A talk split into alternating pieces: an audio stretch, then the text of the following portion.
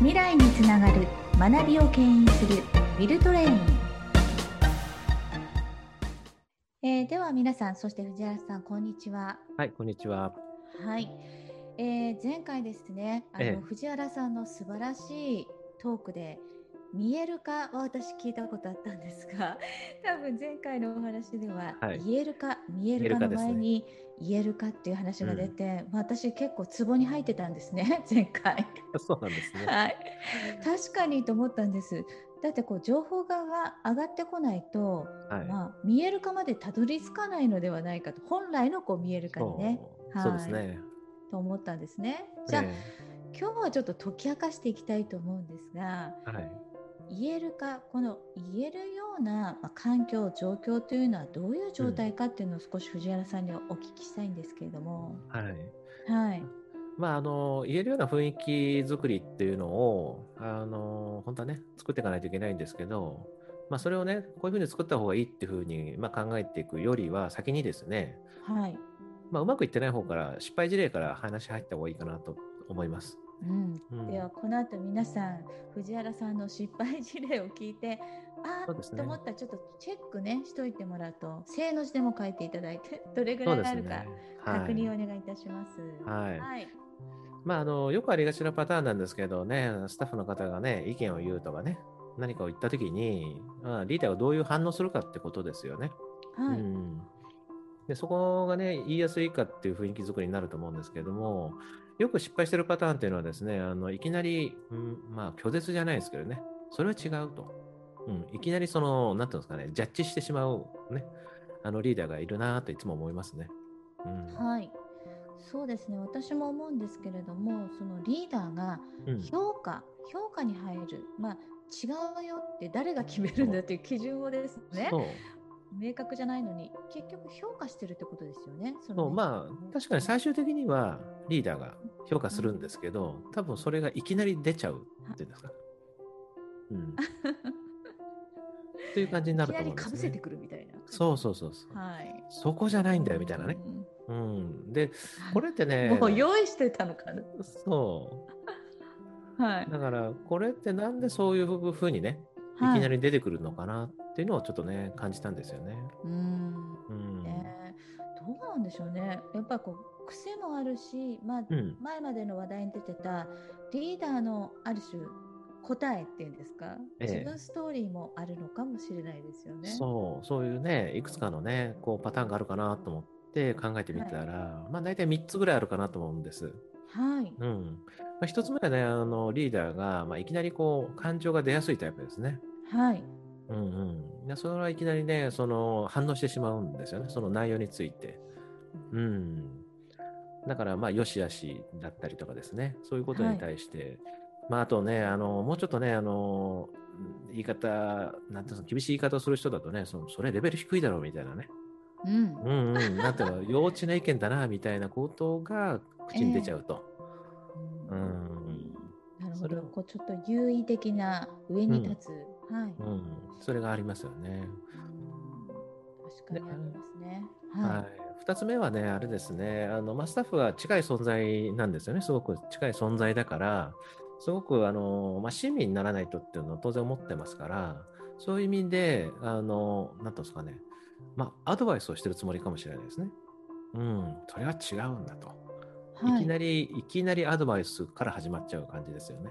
うん親みたいな気持ちなんでしょうかね。そうそうそう、そういう感じっていうんですかね。だからあのポイントがずれてるそ、そこじゃないんだとか、いきなり言ったりとかね。うん、うん、確かにこの距離感が近ければ近いほど、まあ、家族もそうですが、うん、なかなかこう感情を抑えるのが難しいっていうのは聞きますよね。ああそうなんですよね。だから何とかしてあげなきゃっていう気持ちもすごくあって、はい、すごく親切だと思うんです。はい、ですけど、そのそれを見ると、なんかね、受けあの意見を言った方はそういうふうに捉えないので、はいうん、なかなか言いづらいなっていう雰囲気になってくるんじゃないかなと思いますね。思いの丈をこう語ってしまうということですね。そうですね。それがこう条件反射的にすぐ出るって感じですね。うん、なんか伺ってるとこう若干やはりその方の癖ってあるんでしょうかね。こう出てきたらこう話しちゃうみたいなね。ううん、まあいわゆるあの条件反射でしょうね。感情の条件反射かな。はい、感情の条件反射って呼んでいいと思いますね。はい。うん、まあでも今伺ったようなことが日常茶飯事現場で行われていたら、うん、もちろん前回のこの言えるかっていうのは難しいでしょうね。うん、そうですね。うんうんうん。あとまあもう一つありましたね。そのもう一つあります。はい。もう一つはあのまあマウンティングする上司ですね。はい。これはもう完全に意図的に自分に主導権をずっと持ち続けたいので、はい、何を言ってきてもとりあえずノーというって感じですね。はい、うん、ありますね。なんかハラスメントセミナーでもよくある事例で、うん。ええ、あの昔俺はこうやっていた。だからお前はダメなんだ、うん、俺はこんなに努力した。ななぜかね。自分が優位に立って話をする上司ですね。そう。いう感じですね、はいうん、でいや、ね、そうですね。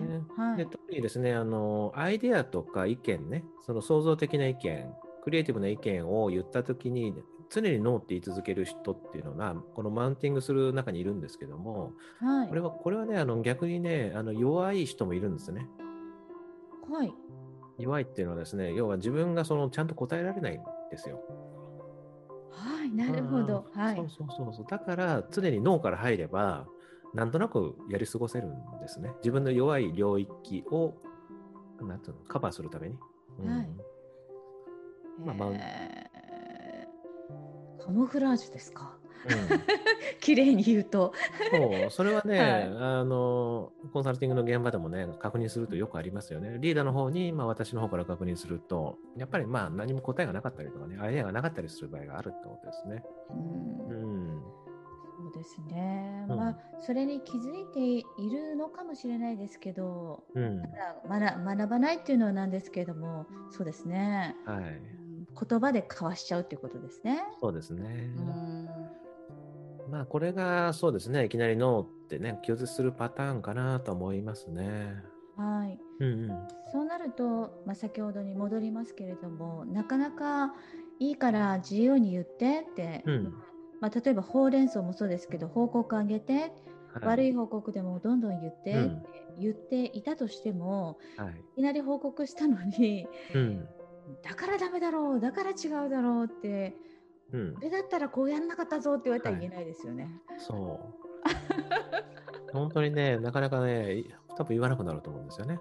そうですね、うん、うん、だから私としてはやはりそのリーダーの皆さんには自分とはもちろん違う意見を持ってくる可能性はあると思うんですよね。はい、うん、またあの藤原さんがおっしゃった通り、まあ、創造性というところで新しい方法論を持ってくる部下もいるかもしれないですよね。ええ、うん、その時に、まあ、恐れることもなく怒ることもなくまずはこの受け入れる、まあ、重要って言いますけど受け入れる気持ちを前提に話を聞いてほしいなってって思うんですよね私は。いやそう思いますね。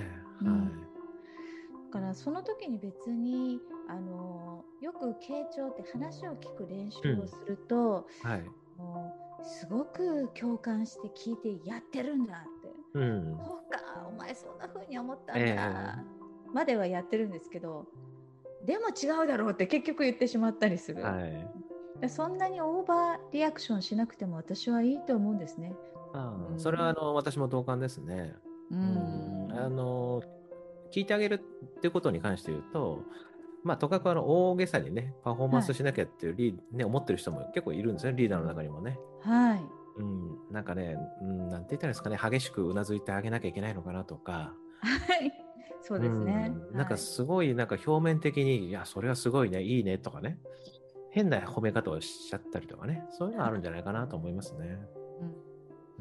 うん、まずなんか丁寧にあの、うん、オウム返しでいいのではないかなって私は思うんですね。その、繰り返しであの誰々さんが考えたことはこういうことなんだね、で一回受け入れるだけでいいんではないかなと思うんですよね。そうですね。だから、まあいわゆる内容の確認ですよね。はい、そうですね。うん、うん、なんか言ってることはこういうことでこういう感じなのかってことを質問で返せば逆にすごく考えて聞いてくれてるように見えますよね、スタッフの方から見ると。そうですね。ましてこう、内容が間違ってないので、うん、そうなんです。そういうふうに考えたんです。うん、で、こう一回落ちると思うんですよそうだなって納得感が生まれると思うんですよね。それをなんかこうアイデアとかね意見を言った時にいきなりねいいねって言われてもそれはそれで逆に本当に分かってくれてるのかなっていう感じにもなりますよね。そうですね急にオーバーリアクションで、うん、そうだよなって言われても、うん、どこに共感したんですか？リーダーみたいなね。そうそうそうそう。うんだからその受け入れるっていうのは、ちゃんとしたことをしないと、そういうふうに受け止め、なんとスタッフのは感じないってことですよね。そうですね。うん、なので、まずは丁寧に、誰々さんが考えたことはこういうふうに考えて、うん、しかもこういう部分ではこのように感じたんだね。って丁寧に返せばそうですね。その後あのリーダーの方全部受け入れてくださいって思わないんですね。その後、うん、まあ、この部分はいいよね、うん、プラスアルファここもう少し考えられるかいって聞いてあげたらいいんじゃないかなってうん、それも思いますね。うん、で逆に最初の時にリーダーの方からそれを聞いた時にね聞いたリーダーがいろいろ質問で返してもいいと思うんですよね。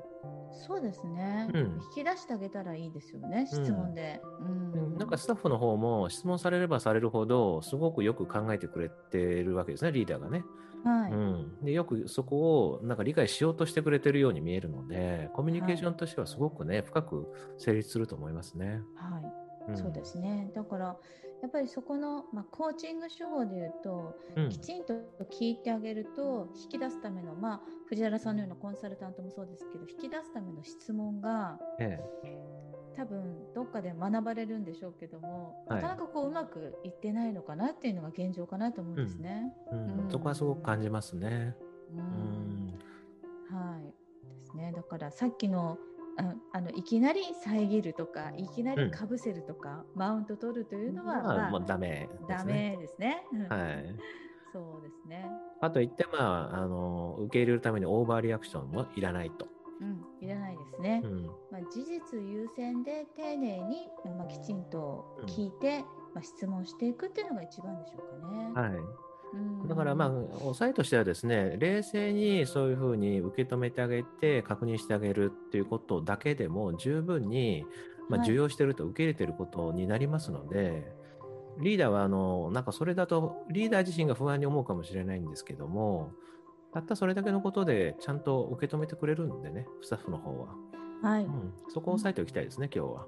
そうですね。はい、うんまずは冷静にそして丁寧に聞いて質問することで、うん、えどんどんこう言える化が進むのではないかということでよろしいでしょうか？はい、そうなります。はい、はい、またあのグッドポイントを探りながら解き明かしていきたいと思います。うん、はい、はい、藤原さん今日もありがとうございました。はい、ありがとうございます。